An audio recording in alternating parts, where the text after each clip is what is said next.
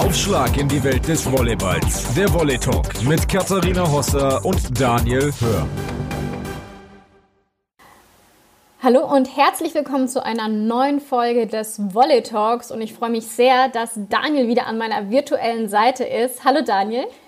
Hallo Kathi aus dem virtuellen Homestudio. ja, es ist nicht ganz so schön wie unser schönes Studio in München, aber Corona interessiert es nicht und die Aktualität interessiert es auch nicht, dass wir im Homeoffice sind.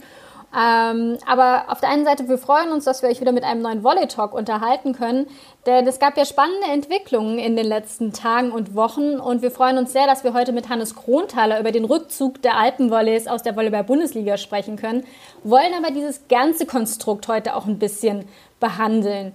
Ähm, es hat ja alles damit angefangen, Daniel, ich glaube, es war kurz nach der Aufzeichnung des Volley Talks mit Jana Franziska Poll, dass du mir eine WhatsApp geschrieben hast, der TVR spielt nächste Saison nicht mehr erste oder zweite Liga, was für mich natürlich ein Schock war. Der Verein, den ich ja betreut und begleitet habe während meiner Zeit in Tübingen zum Studium. Das kam sehr, sehr überraschend, nicht ganz überraschend dann die Meldung gestern. Die Alpenvolleys ziehen sich zurück. Sie haben ja gesagt, nach drei Jahren evaluieren wir und schauen, wo wir stehen melden also auch keine Mannschaft mehr.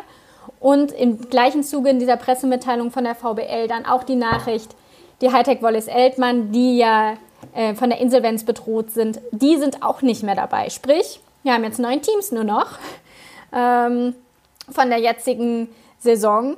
Daniel, wie bedrohlich ist die Situation in der VBL durch die Corona-Krise? Ja, extrem bedrohlich, wie letztendlich für, für die meisten anderen Sportarten auch.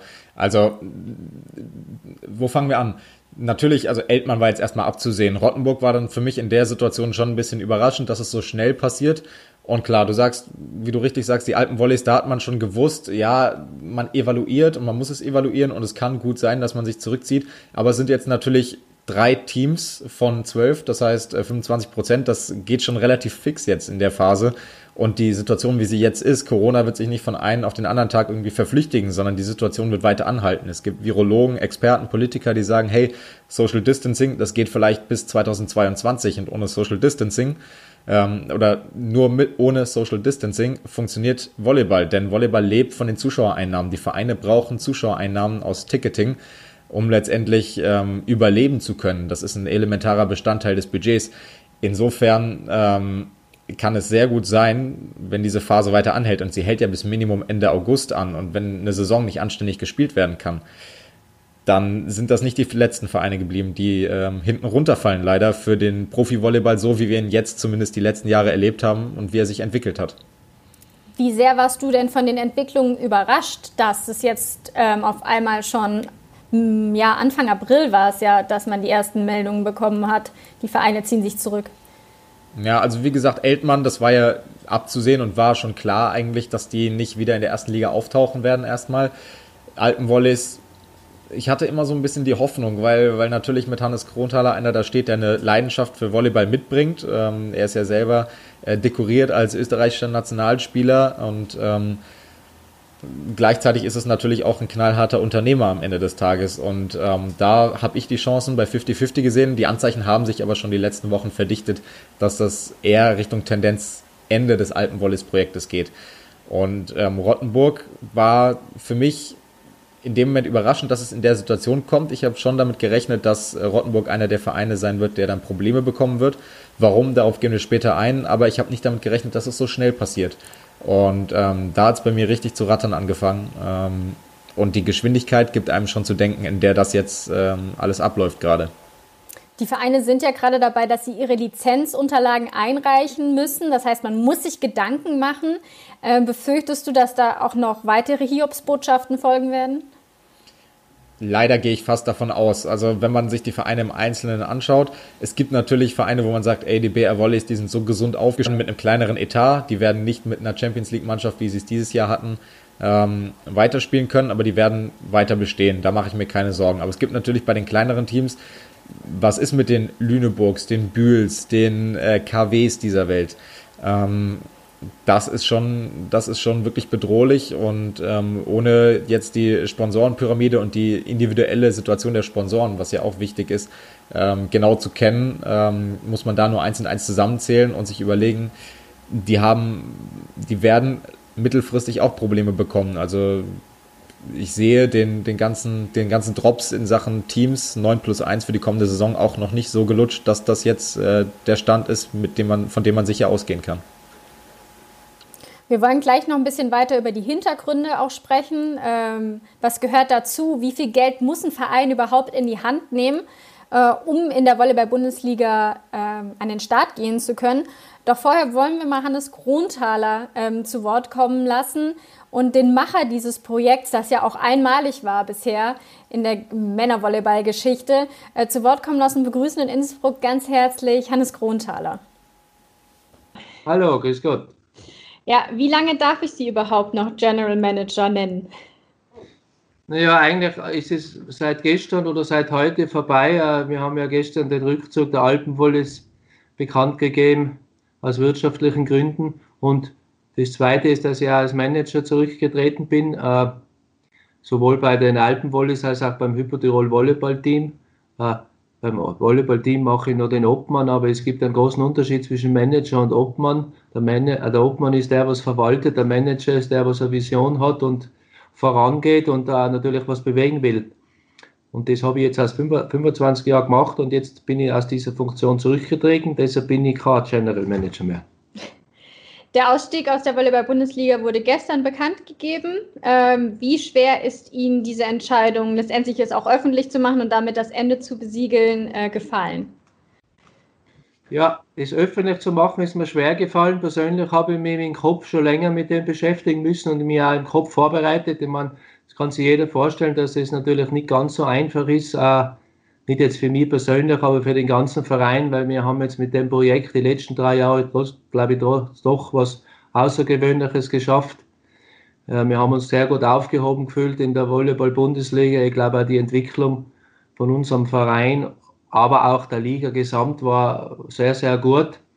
Und das ist natürlich schon eine Wehmut dabei, wenn man das dann nicht mehr schafft oder, oder irgendwie erkennen muss, dass man so einen Schlussstrich ziehen soll. Und deshalb ist das natürlich schon nicht ganz ein einfacher Schritt. Glauben Sie, dass ohne die Corona-Krise die Hypotirol Alpenvolleys in der Saison 2021 noch dabei gewesen wären? Ich würde mal sagen, die Chancen wären 40 zu 60 gestanden. Äh, ich meine, wenn ich eingestiegen bin, äh, habe ich drei Ziele definiert. Das war die äh, Entwicklung oder die Wiederbelebung des Standortes Haching, ungefähr so, wie sie schon mal waren. Das ist, glaube ich, jetzt gerade im dritten Jahr gelungen, wenn man sich die Zuschauerzahlen anschaut und die Topspiele, was wir gehabt haben. Ich würde mal sagen, St. Petersburg oder auch davor ist, glaube ich, da ein gutes Beispiel. Das zweite war, dass wir gesagt haben, wir wollen ein Topverein sein oder vor allem die Liga hat gesagt, wenn wir das Projekt zustimmen oder auch die Manager der anderen Clubs, dann wollen wir einen Topclub haben, der, der der Bereicherung der Liga ist. Ich glaube, das haben wir zu 100 Prozent erfüllt. Aber das dritte Ziel war auch eine Steigerung des Budgets. Es ist ja nicht so, dass ich das Geld nicht brauchen würde. Ich meine, wir haben 1,4 Millionen Budget, aber wenn man unsere Ziele langfristig erreichen will, dann braucht man 1,6, 1,7 und das, da ist nur der bayerische Raum das möglich und da ist halt leider das nicht so gelungen. Und natürlich ohne Corona-Krise hätte ich mit mir gerungen und gesagt, okay, das, die Chance gibt es nur das nächste halbe Jahr. Ich wollte wollt zwar selber mir persönlich habe ich gesagt, wenn ich bei der Lizenzunterlagen äh, mich hinsetze und das nicht unterschrieben habe, das die, die Erhöhung, dann, dann mache ich es nicht. Aber da hätte ich natürlich schon mit mir gerungen und abgewogen, dass ich sage, okay, das kommt jetzt schon noch oder vielleicht habe ich jetzt nur die Hälfte, und, aber das nicht, da hätte ich mit mir gerungen oder mit meinen Beratern. Da wäre die Gefahr wahrscheinlich größer gewesen, dass ich mich auf, meine, auf meine Emotion verlassen hätte. Jetzt mit der Corona-Krise sehe ich das wirklich relativ pessimistisch, was die Zukunft des Sports und äh, des Volleyballsports betrifft. Und jetzt habe ich eigentlich meine Emotion gar nicht mehr so äh, äh, auf meine Emotion hochen müssen, sondern einfach nur den, den Realitätssinn eines Unternehmers walten lassen. Und da sehe ich halt einfach keine große Chance, dass man das wirklich so weiterentwickeln kann, wie wir das wollen oder wie das auch überhaupt für den Spitzensport gesund ist oder sein soll. Man hat ja sogar noch Geschichte geschrieben, indem man das letzte Spiel hatte, ein Geisterspiel. Das gab es vorher auch noch nie in der Volleyball-Bundesliga. Trotzdem kommt doch so ein bisschen das Gefühl auf, dass man jetzt so unvollendet ähm, auch aus der sportlichen Sicht äh, das ganze Projekt jetzt offen lässt, weil wenn man mal schaut, also die Alpenmollis waren, wie Sie schon gesagt haben, ein Top-Team in der Liga und man konnte letztendlich den letzten Schritt, den man gerne gehen wollte, man weiß ja nicht, ob es geklappt hätte. Ja, das ist richtig, das ist leider eine unveraltete Geschichte der Geschichte, weil ich habe ja würde sagen, im ersten Jahr haben wir überrascht mit dem dritten Platz. Im zweiten Jahr war es, glaube ich, genau der richtige Platz mit einem Top-Event im Halbfinale gegen Berlin. Da waren wir ganz auf dem richtigen Weg. Und heuer wollte man natürlich das Finale erreichen. Das habe ich artikuliert am Anfang der Saison. Ich bin jetzt nicht der Manager, der sagt, dass wir das Finale geschafft hätten, weil ich glaube, dass wir gegen Berlin im Halbfinale das nicht geschafft hätten. Ah, da können die, andere Manager jetzt reden, sie waren im Playoff tausendmal besser in Form gewesen wie im Grunddurchgang. Also das ist höchst unseriös für mich und entspricht auch nicht der Realität. Deshalb sage ich, nach Adam Riese hätten wir wahrscheinlich nicht äh, gegen Berlin im Halbfinale spielen müssen und das hätten wir dann nie geschafft. Deshalb ist es die unverendete Geschichte. Mit dem muss ich leben, aber kann auch ganz gut leben. Sie haben es ja gerade schon angesprochen, was Ihnen gefehlt hat, um das Budget, das Sie sich gesteckt hatten, für die neue Saison erreichen zu wollen. Gab es aber auch Probleme vielleicht bei ähm, Unternehmen, die ähm, Sponsoren sind, dafür, dass ähm, sozusagen durch die Corona-Krise noch mehr gefehlt hat? Oder war es letztendlich wirklich nur den Schritt höher, den Sie gehen wollten? Nein, nein, das war sicher. Also ich persönlich kann das einschätzen, dass, dass ich mir zutraue, dass ich äh, von unserem 1,4 Millionen Budget 80 bis 90 Prozent halten hätte können, aber wir hätten sicher wahrscheinlich 20 oder ein Prozent verloren, einfach aufgrund nicht, weil die Sponsoren unzufrieden waren, sondern dass da natürlich Firmen gibt, die auch nicht ungefähr wissen, wie die Zukunft ist. Und die hätten vielleicht gesagt, wir können erst im Herbst äh, davon reden, ob es weitergeht oder nicht, aber jeder weiß, dass man Lizenzauflagen erfüllen muss und das Budget, was man nicht hat und braucht, da muss noch der Manager dafür gerade stehen und auch Bürgschaft vielleicht unterschreiben. Äh, das sage ich einmal, 20, wenn man rechnet, 20 Prozent weniger hat man und 30 Prozent mehr, nachher fallen dann 50 Prozent von dem, was man will. Und da ist einfach das Risiko so, so zu groß, weil ich nicht glaube, dass man das jetzt in die nächsten zwei Jahre schaffen kann, das Budget zu steigern. Sie haben viel Herzblut, aber auch viel Geld eben in, diese, äh, in dieses Projekt gesteckt, das ja einmalig war bisher in der Volleyball-Bundesliga.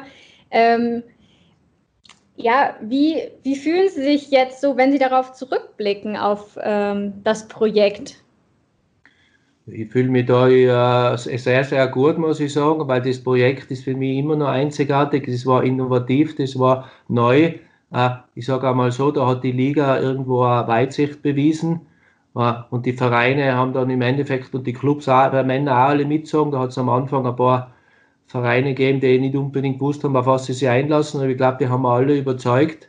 Ja, deshalb glaube ich, das Projekt an sich war äh, grandios, würde ich sagen. Äh, ich bin aus einer Region, Tirol, die was einfach einen Wirtschaftsraum hat, der ist begrenzt. Und mit diesem Schritt hätten wir unser, unser, unseren Wirtschaftsraum äh, verzehnfacht. Man muss ja bitte wissen, dass da Bayern ist zehnmal oder zwölfmal so groß wie Tirol, das muss man sich einmal vorstellen. Das war ja vom Potenzial alles auf dem Präsentierteller gelegen, damit man eben Berlin des Südens wird. Ich darf immer nur sagen, das war unser Ziel, einen Pendant zu Berlin sein, zur Hauptstadt in München, eine absolut finanzkräftige Stadt, spielen in einem Stadion, wie wir es in der Olympiahalle haben, in Innsbruck, mit 4000 Leuten. Das war die Vision der Alpenwollis das hätte dem Volleyball einen Riesenschub gegeben und ich glaube nicht, dass ich vermessen bin zu sagen, dass das möglich gewesen wäre.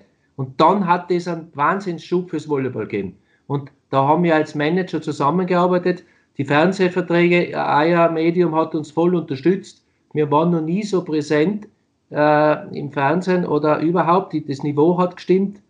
Also eigentlich war das ein Konzept, wo eigentlich jeder sagt, wieso ist uns das nicht früher so eingefallen?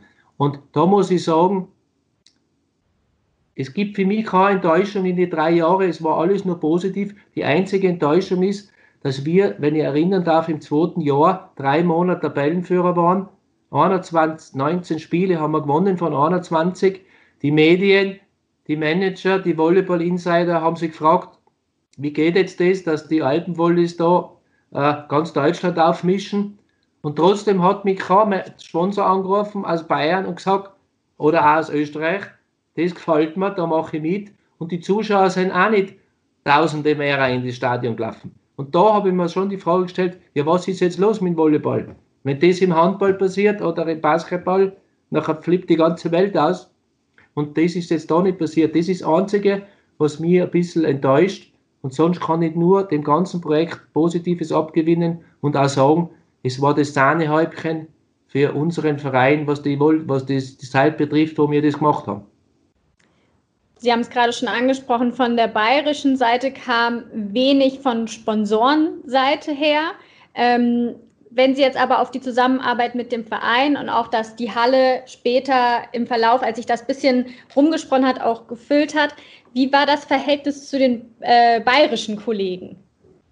Ja, das Verhältnis zu den bayerischen Kollegen ist auf der freundschaftlichen Ebene wunderbar. Wir haben uns ja vor, schon, vorher schon gekannt. Deshalb bin ich ja zu Haching gegangen, weil wir uns schon freundschaftlich verbunden waren aus unserer Zeit von der Champions League. Aber ich muss halt am Endeffekt als Manager sagen, äh, von der Liebe und von der Luft kann man nicht leben, man braucht da Kohle. Und äh, da muss ich halt schon sagen, wenn von der Tiroler Seite in dem Fall 1,4 Millionen kommen und leider halt in Bayern bis die drei Jahre kein unterschriftlich, unterschriftsreifer Vertrag da liegt, nachher muss man halt auch als Manager sagen, Leute, das ist jetzt nicht das Gelbe vom Ei und so kann es nicht gehen, weil wir wollten, wir sind ja gleichberechtigte Partner und da muss man sich auch die Frage stellen, warum? Und die Frage kann ich mir leider bis heute nicht beantworten. Wir schauen mal noch mal ein bisschen auf das Persönliche. Ähm, Ihr Sohn Niklas war ja fest etabliertes Mitglied auch im Team der Alpenvolleys. Ist Ihnen die Entscheidung ein bisschen schwerer gefallen, weil er direkt auch davon betroffen war? Naja, die Entscheidung ist mir grundsätzlich am schwersten gefallen wegen meinen Leuten und meine Leute sind der Trainer, die Spieler und mein Volleyballbüro, die alle sehr, sehr gute Arbeit geleistet haben. Und da ist es eine Besonderheit, dass mein Sohn dabei ist, aber ich möchte schon sagen, ich habe den Verein nicht gemacht, weil mein Sohn Volleyball spielt, sondern ich habe das gemacht, weil ich eine Vision gehabt habe und mein Sohn hat Gott sei Dank das geschafft, im letzten Jahr ja, sehr, sehr gute Leistung zu bringen, Grundsechsspieler zu sein. Also es waren ja alle Spieler traurig, das kann man sich vorstellen. Äh, wir haben ein sehr enges und familiäres Verhältnis im Verein. Da gibt es teilweise Spieler, die was schon lange dabei sind, teilweise Spieler, die mit mir den Weg nach Deutschland gegangen sind, die auch schon gesagt haben, sonst starten sie gar nicht mehr Volleyball spielen und die waren ja extrem froh, dass wir das geschafft haben und haben das auch als, als wunderbar empfunden, dass man in der deutschen Liga mitspielen darf. Und das war das allgemein für mich das, das Schwierigste und das war eigentlich das Wichtigste in der persönlichen Entscheidung und das Schwierigste. Aber jetzt, weil mein Sohn, mein Sohn kann sich einen Verein suchen, hoffentlich findet er was in Deutschland, da kann ich gleich die Bewerbung abgeben. Stefan Gredianski ist sein Berater, unser Trainer, weil ich glaube, sonst wird es ein bisschen schwierig werden, Frankreich vielleicht, aber mein Sohn hat sich entschieden, weiterzuspielen und will natürlich auf dem Niveau weiterspielen, was er jetzt gemacht hat. Und für meinen Sohn persönlich ist es nicht schlecht, wenn er nicht immer beim Vater Volleyball spielt, sondern sich auch woanders beweist. Der Schritt wäre wahrscheinlich sowieso passiert. Außer wir hatten halt wirklich eine Mannschaft gehabt, die nächstes Jahr Berlin ganz hundertprozentig fordert, dann hätte es keinen Grund gegeben, wegzugeben. Aber ich wünschte meinem Sohn, dass er wie alle anderen Spieler, nicht nur unseres Vereins, weiterhin den Sport professionell ausführen kann. Da bin ich mir auch nicht ganz sicher, ob die Spielerverträge alle so weitergehen und ob das Geld noch da ist, weil die Spieler sind der, der Mittelpunkt und eigentlich die Basis von allem. Deshalb sage ich immer Spitzensport. Man kann einen Verein, den ganzen Nachwuchssport, den ganzen Breitensport, alles nur finanzieren, wenn man eine Spitzensportmannschaft hat. Das ist eine, eine Lüge, wenn jemand sagt, wir sponsern nur den Nachwuchs, wir sponsern nur den Breitensport. Das kann man alles nicht finanzieren auf einem gewissen Niveau, wenn man nicht eine Spitzenmannschaft hat. Und da hoffe ich halt schon, dass die Spieler die was da auch jeden Tag zweimal trainieren und auch Herzblut gehabt haben, weiterhin an Vereine finden, denen halbwegs das ermöglichen, dass man auf eine Zeit Profi sein kann, weil vom Volleyballsport leben können ja sowieso nur die, was in Russland spielen. Oder das sind zehn Leute, die man sich auf der Hand abzählen kann. Sie haben gerade schon gesagt, man war eine große Familie bei den Alpenvolleys. Das Ende kam abrupt. Wie konnte man denn sich dann verabschieden von dem Verein, von den Spielern? Das war ja sicherlich dann auch sehr emotional. Naja, das war emotional. Normalerweise tut jeder Club am Ende der Saison oder nach Saisonbeginn alles organisieren, die, die Saisonrevue passieren lassen, da sitzt man sich zusammen, hat ein Grillfest mit Sponsoren und Fans. Heuer war die Situation bei uns, Geisterspiel gegen Gießen, eine Katastrophe, äh, die Halle aufgebaut, dann Anruf von der Liga, es gibt kein Spiel mehr. Wir haben jetzt erst eine Umfrage unter der Manager gehabt, da war ich auch dafür, dass man den Grunddurchgang zu Ende spielt und dann Berlin zum Meister erklärt, weil das, glaube ich, wäre legitim gewesen, wenn man so weit führt. Und ob man jetzt Zweiter, Dritter oder Vierter ist, ist relativ wurscht. Äh, ja, und dann kam der Anruf der Liga. Ja, was haben wir dann? Wir sind, die Spieler sind sie duschen gegangen, wir haben uns ein Bier aufgemacht und haben mit den Gießen ein Bier getrunken und gesagt, na bravo, was tun wir jetzt? Und dann haben wir eh schon organisieren müssen, dass die Spieler noch in ihre Heimatländer kommen, wobei das eh nicht, nicht alle geschafft haben bei uns. Also das war heuer schon eher eine chaotische Situation und nicht so wie normal, wo man sich schon zusammen irgendwo freut und auch sagt, das haben wir gut gemacht und das war nicht so schlecht, aber es war wieder eine geile Saison. Das ist natürlich heuer nicht passiert und das ist ja auch schon ein bisschen eine Aussage, wie der Sport unter dieser Situation leidet. Sie, Sie, ziehen sich komplett aus dem Profisport zurück, aber Sie haben es ja auch schon gesagt, der Profisport wird sich eventuell unter dieser Krise auch ändern. Stand jetzt haben wir neun Mannschaften plus eine in der Volleyball-Liga bei den Männern. Was glauben Sie, wie sich das entwickeln wird? Wie schauen Sie auf den Profisport jetzt in der Zukunft?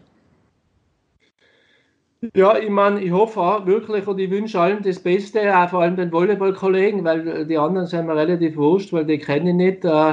Und ich sehe es wirklich sehr pessimistisch. Also ich habe das wirklich deswegen auch meinen Rückzug aus dem Spitzensport bekannt gegeben, weil wenn man jetzt das anschaut, was wir heuer alles vorgehabt haben, wir haben Fernsehspiele gehabt, wir haben reden über Video Challenge, was für die Zuschauer wichtig ist. Wir haben Top-Veranstaltungen gehabt, äh, Cup-Finale, Super-Cup-Finale. Wir hätten wieder eine tolle Finalserie oder Halbfinalserie gehabt. Und ich glaube halt, dass das unter dieser Krise so lange braucht, bis man wieder auf dem Niveau ist. Ich persönlich kann mir gar nicht vorstellen, wie man bis Ende des Jahres, bevor man einen Impfstoff oder ein Medikament hat, Volleyball spielen soll in der Halle. Man stellt sich vor, man hat einen Corona-Fall im Betreuerstab oder in der Mannschaft, dann muss die Liga sagen, okay, das ist jetzt 14 Tage Quarantäne, ja, was soll die Liga sagen? Die spielen jetzt drei Spiele nicht, dann steigen sie wieder ein. Die anderen Vereine sagen, müssen wir es zwischen einschieben. Also das ist ja so ein Chaos, das kann ich mir gar nicht vorstellen, wie das gehen soll. Und deshalb bin ich der Meinung, dass das wirklich zwei Jahre braucht. Jetzt wird natürlich zuerst wieder die Fußballer geholfen, dann wird der Formel 1 geholfen, die eh schon am meisten Geld haben. Und dann kommt irgendwann der Volleyballer, der was aber 1,4 Millionen Budget hat, wo ja alle meinen, wir sind die Nussenschnupfer. Wir haben ja bitte Angestellte, wir haben Visionen und wir haben auch viele Leute. Und das ist so schon ein Kampf. Und jetzt weiß ich nicht, wie das weitergehen soll. Wenn wir jetzt noch mal kurz auf der Liga bleiben, ist es denn überhaupt vorstellbar oder glauben Sie, dass alle neun, die jetzt, Stand jetzt, muss man ja wirklich sagen, ähm, in die neue Saison gehen wollen, auch wirklich beibleiben? Oder glauben Sie, dass da vielleicht auch noch ähm, es knapp werden könnte für ein, zwei Vereine? Ja, ich kann jetzt nicht reinschauen, aber ich persönlich, es würde jetzt einmal so sagen, schauen Sie, wenn ich jetzt zum Beispiel in München leben würde, dann war das auch einfacher zu sagen, okay, jetzt machen wir halbes Budget, alle Spieler kriegen die Hälfte, äh, wir müssen ein bisschen von unserem Anspruch ober, wir haben jetzt halt keine Video-Challenge, wir haben vielleicht auch derweil keinen Boden und jetzt tun wir zwei Jahre weiterarbeiten und schauen, dass man wieder auf das Niveau kommt.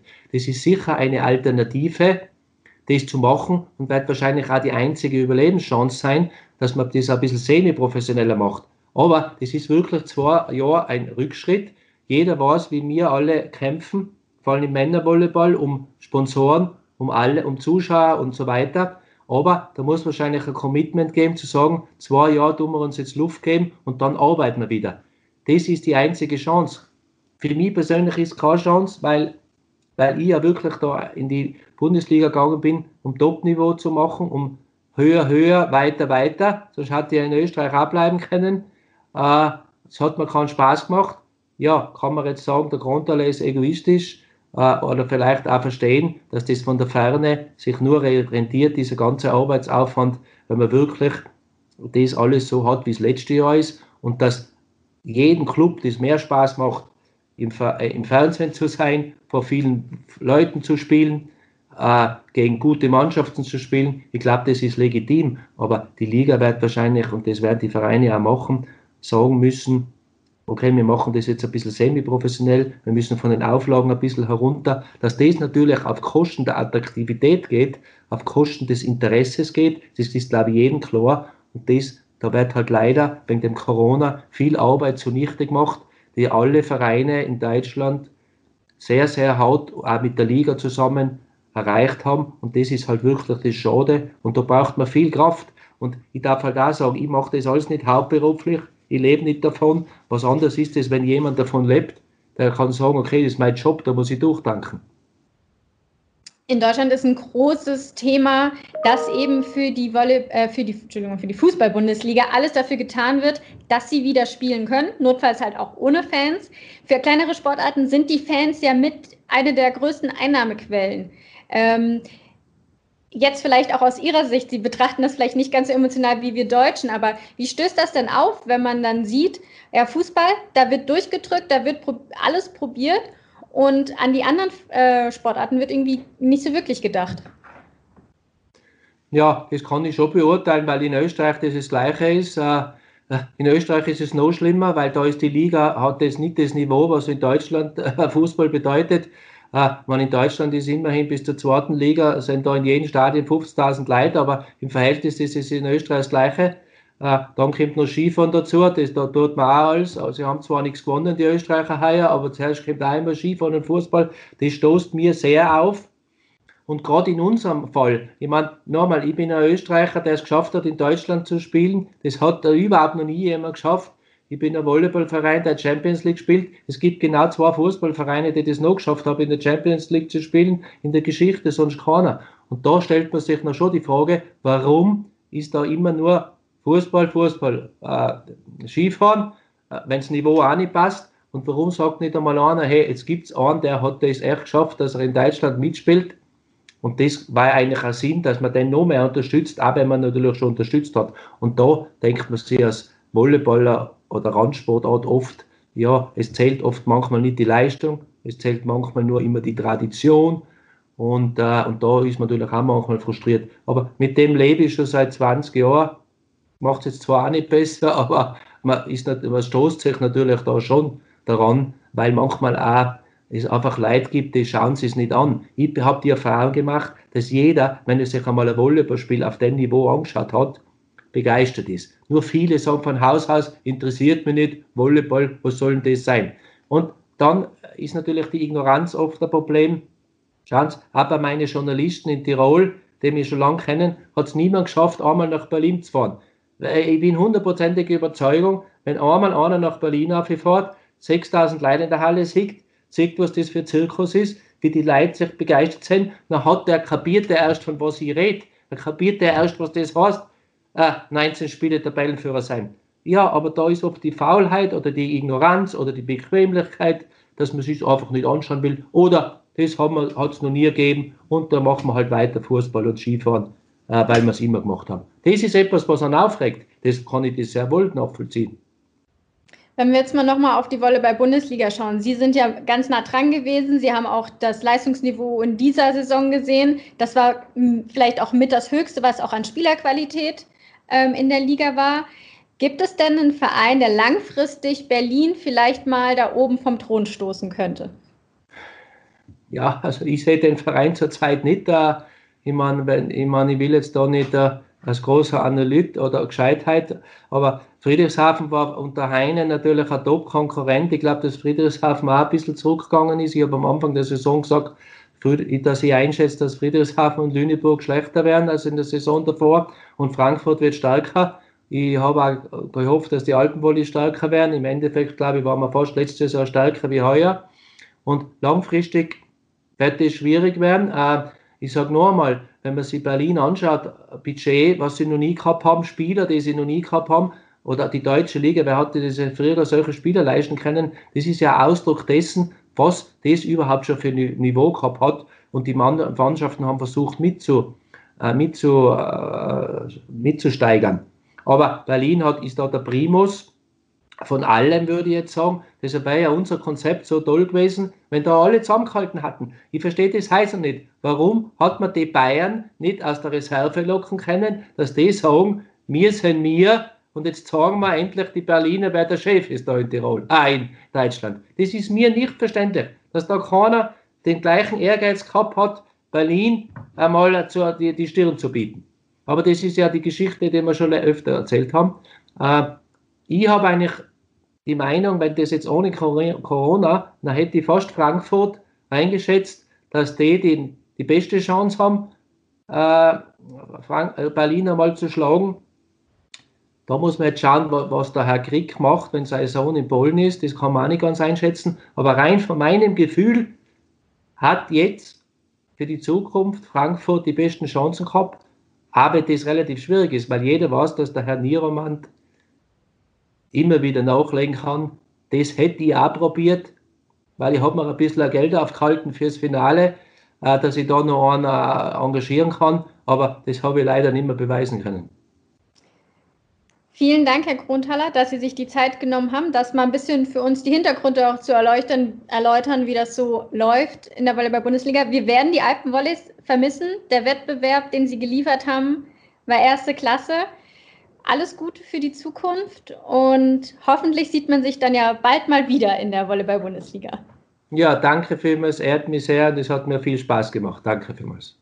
Daniel, jetzt haben wir die ersten Eindrücke mal aus einer Vereinssicht jedenfalls bekommen. Dennoch haben wir ja schon vorher gesagt, es sind jetzt drei Vereine weniger mit drei ganz unterschiedlichen Gründen und du bist da ja auch ein bisschen genauer drin. Kannst du mal die drei verschiedenen Szenarien nochmal erläutern? Ja, also fangen wir mal bei denen an, wo wir es am längsten schon wissen, bei den Hightech-Volleys aus Eltmann.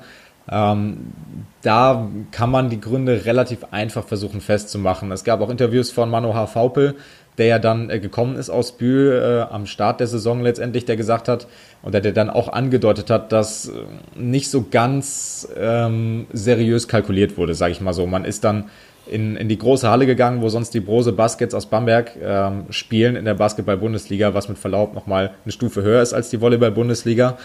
Ähm, man hat sich da, glaube ich, einfach ein bisschen übernommen. Das ist meine Interpretation des Ganzen. Ähm, das hat nicht funktioniert, auch wenn es natürlich super aussah, äh, als Aufsteiger in dieser Halle zu spielen. Ähm, aber das hat einfach finanziell so nicht hingehauen. Und ähm, dann ist das Schiff Eltmann da so ein bisschen vor die Wand gefahren. Und man hat dann zu spät auch die Reißleine gezogen, zu spät, glaube ich, da reagiert. Und ähm, ohne Einblick in die Buchhaltung zu haben, ähm, ist da für mich der Grund, äh, ja, nicht ganz äh, vernünftiges Wirtschaften am Ende des Tages. Dann haben wir ja gerade eben schon drüber gesprochen. Ähm, Rottenburg war eine Überraschung.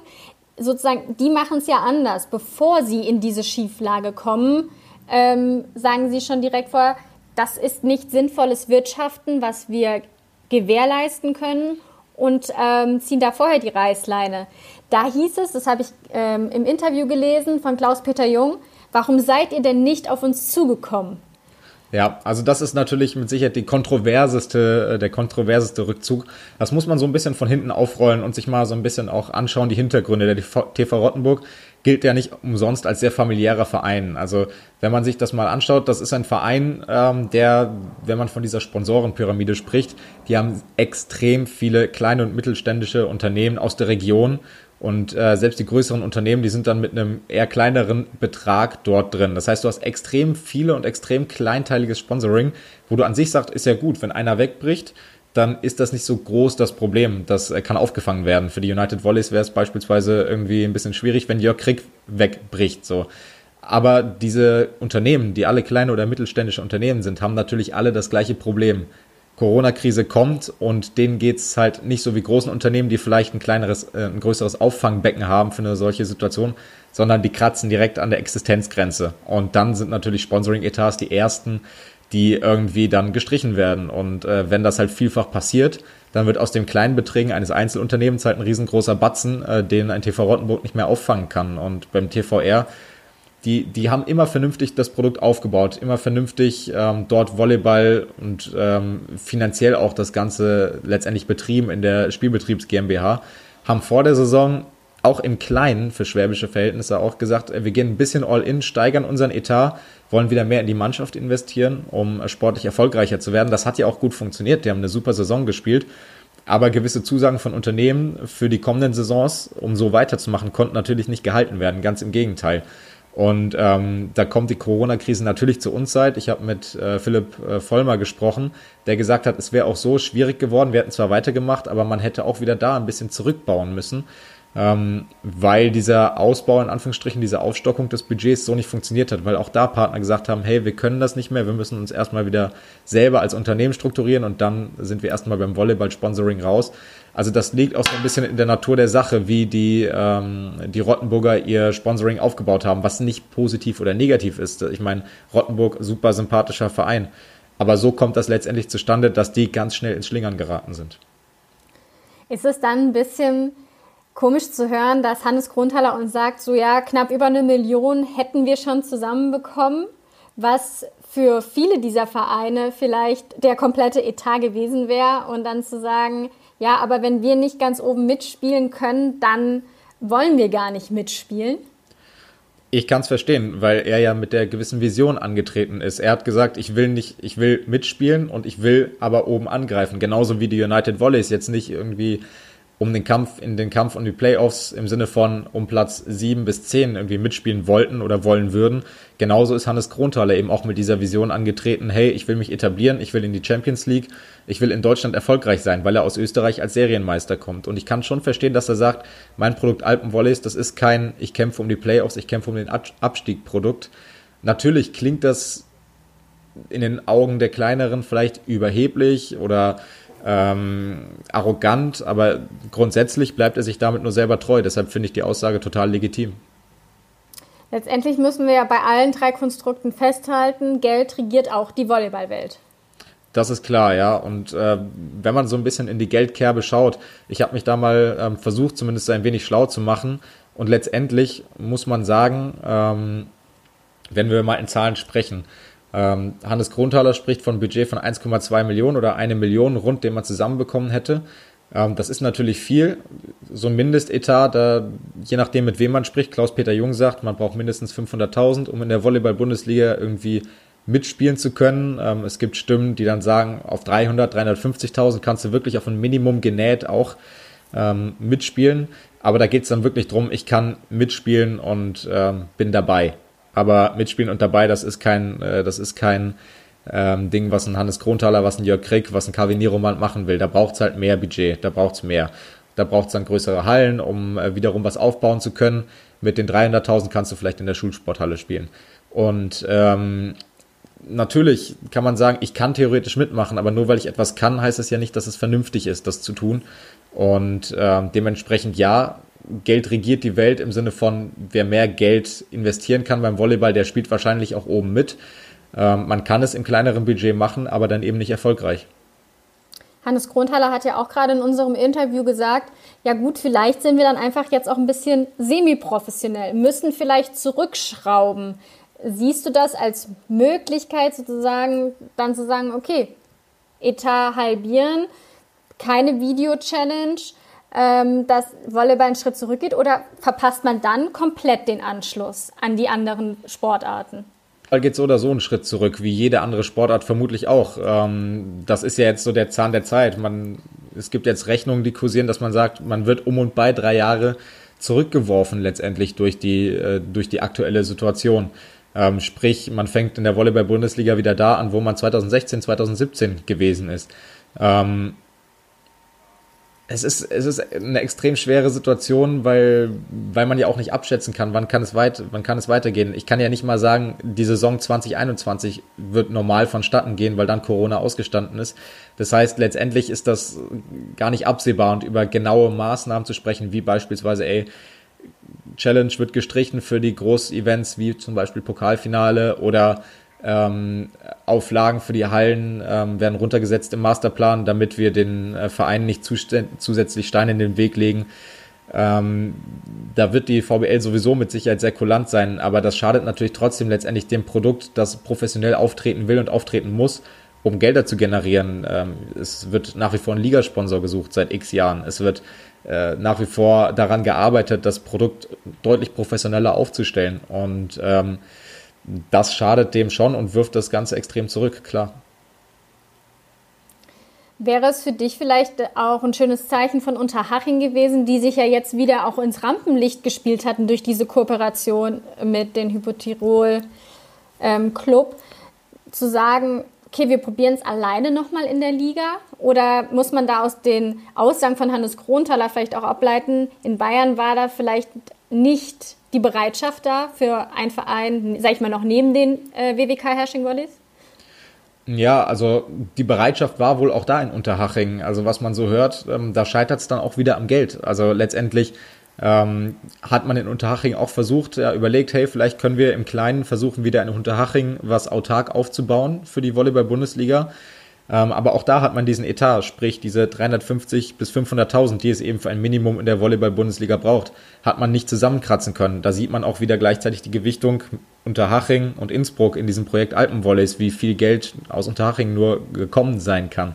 So, und ähm, wenn man dann das finanziell nicht vertreten kann oder wirtschaftlich nicht vertreten kann, ähm, kann man natürlich auch nicht für die Volleyball-Bundesliga melden. Vielleicht passiert's noch. Ähm, die Volleyball-Bundesliga wird mit Sicherheit, da gehe ich von aus, diese, diese Frist für die Einreichung der Lizenzunterlagen weiter verlängern. Dann, die ist ja jetzt Mitte Mai angesetzt. Ähm, und auch da wird man sicherlich, wenn ein Verein danach noch kommt und sagt, ey, wir haben jetzt doch die Möglichkeit, in die Liga zu kommen, dann wird die Liga nicht den Weg versperren, weil eins ist auch klar, jeder Verein, der jetzt sagt, ey, wir könnten potenziell erste Liga spielen, der wird mit Kusshand genommen, weil ähm, die Tendenz eher dahin geht, dass die Liga weiter dezimiert wird, als dass sie weiter aufgestockt wird. Eine Sache, die mir gerade noch eingefallen ist, ähm, was ich vorhin vergessen hatte nachzufragen, ähm, Bezug auf den TVR, als es hieß von der Liga, warum seid ihr nicht auf uns zugekommen? Was, was kann die Liga denn sozusagen unterstützend tun? Also die Liga hat ja jetzt zum Beispiel aus den äh, Geldern, die für Schiedsrichter wegfallen, äh, das war ein Topf von ungefähr 100.000 Euro, hat man ja auch wieder den Schiedsrichtern was gezahlt, äh, äh, nicht den Schiedsrichtern, den Vereinen natürlich, hat man quasi an die Vereine wieder ausgeschüttet. Das kann die Liga natürlich tun. Finanziell sind die Möglichkeiten da natürlich auch beschränkt aufgrund des fehlenden Ligasponsors beispielsweise. Ähm, ohne da irgendwem natürlich den schwarzen Peter hinschieben zu können, aber die Liga ist in ihren Möglichkeiten begrenzt. Sie können sagen, wir können Auflagen senken sei es in Bezug auf den Hallenboden, sei es in Bezug auf die LED-Banden, auf die Hallenvoraussetzungen, generell Hallenhöhe etc., was wir alles schon hatten. Ähm, da wird man maximal kulant sein. Ähm, was man jetzt auch so hört, äh, wird es, ähm, geht auch die Tendenz auch dahin, dass man sagt, ey, ähm, ihr dürft die Halle, ähm, optioniert die Halle für weniger Spieltage für 2021 und wir sind sehr kulant darin, euch diese Spieltage dann auch zuge zugestehen. Sprich, Beispiel Berlin, die werden dann vielleicht ähm, für fünf Spieltage oder sechs Spieltage oder sechs Wochentage letztendlich dann die Max-Schmeling-Halle optionieren und dann letztendlich buchen. Aber dann ist die Zusage der Volleyball-Bundesliga auch da, soweit möglich genau auf die Termine einzugehen. Wohingegen bisher es so war, dass die BR Volleys immer für zwei Tage oder drei Tage vielleicht sogar die Halle optionieren mussten um dann ähm, sagen, hey, an dem Tag nehmen wir sie und an dem Tag können wir sie nicht nehmen, weil die Volleyball-Bundesliga gesagt hat, ihr spielt ja nicht zu Hause. So, und ähm, das heißt, die Volleyball-Bundesliga, die kann ganz viele Maßnahmen ergreifen, um es den Vereinen leichter zu machen, die Auflagen zu erfüllen und äh, Ausnahmeregelungen ja, gestatten. Da bin ich mir sicher, aber finanziell aushelfen können sie eigentlich nicht. Wir zeichnen ja momentan so ein bisschen ein düsteres Bild in, in diesen Corona-Zeiten für die Liga. Wie sehr kann man überhaupt in die Planungen für eine neue Saison gehen? Man muss letztendlich. Also es ist natürlich von vielen Unwägbarkeiten begleitet, aber es wäre unseriös, es nicht zu tun, weil nehmen wir mal an, am 31. August endet, stand jetzt, ähm, das Verbot für Großveranstaltungen. Ähm, sollte das tatsächlich eintreffen, was ich persönlich nicht glaube, aber sollte das eintreffen, dass ab 1. September Großveranstaltungen wieder erlaubt sind, dann soll Mitte Oktober die Volleyball-Bundesliga-Saison 2020, 2021 beginnen. Wenn man dann erst anfängt zu planen, dann hat man schon verloren. Das kriegt man nicht hin, in der kurzen Zeit die Saison durchzuplanen. Man muss jetzt für diesen Fall planen. Ähm, das ist das einzig Seriöse. Es ist natürlich ähm, mit Risiken behaftet, dass diese ganzen Planungen ähm, Mitte, Ende August dann wieder ad acta gelegt werden müssen. Ähm, aber alles andere ergibt keinen Sinn. Man, in beiden Fällen kann man letztendlich auf gut Deutsch auf die Fresse fallen, aber so hast du wenigstens vorgearbeitet und gewisse Sachen, die du jetzt planst, kannst du ja dann auch anwenden, wenn du 2021 erst wieder starten kannst. Man sieht ja auch momentan, ähm, die Pressemitteilungen flattern trotzdem rein, dass Spielerinnen gerade ähm, zum Beispiel Lina Alsmeier nach Schwerin wechselt. Also da arbeitet man ja auch fleißig äh, an seinem Kader. Nichtsdestotrotz werden die Gesellschaft verändert sich, also wird sich auch der Profisport verändern. Hast du so vielleicht ein, zwei Punkte, was du glaubst, was sich tatsächlich bei der Volleyball-Bundesliga ändern wird? Ich glaube daran, dass man ähm, die Saison vielleicht anders durchführen wird. Ähm, dass man vielleicht sagt, ey, es gibt keine Playoffs, wir spielen das als reguläre Saison und dann gibt es Hin- und Rückspiel wie in der Fußball-Bundesliga und am Ende eine Abschlusstabelle und daraus werden Meister, Vizemeister und entsprechende Europapokalteilnehmer gekürt. Hätte den riesen Vorteil, dass man die Saison noch nach hinten verschieben kann. Dauert wesentlich kürzer. Ich könnte im Dezember oder im Januar erst anfangen und die Saison dann bis April, Mai so durchspielen und habe dann einfach ein kleineres Zeitfenster, in dem ich spielen muss und dementsprechend bin ich variabler in der Ansetzung. Ähm, das wäre mit Sicherheit eine Möglichkeit, die, ähm, die sinnig erscheint und die ich auch äh, sinnig und interessant finde. Man wird den DVV-Pokal so weit wie möglich versuchen nach hinten zu schieben. Im Zweifel wird der dann ab Viertelfinale gespielt mit den Erstligisten. Ähm, und weil dieses Event in Mannheim, dieses Pokalfinale unheimlich wichtig für den Volleyball in Deutschland ist. Man braucht dieses Aushängeschild, man braucht dieses Event, was dann auch bei, bei anderen, ähm, anderen Medienanstalten eine Öffentlichkeit findet, weil das für den Volleyball wichtig ist, irgendwie in der breiten Öffentlichkeit stattzufinden.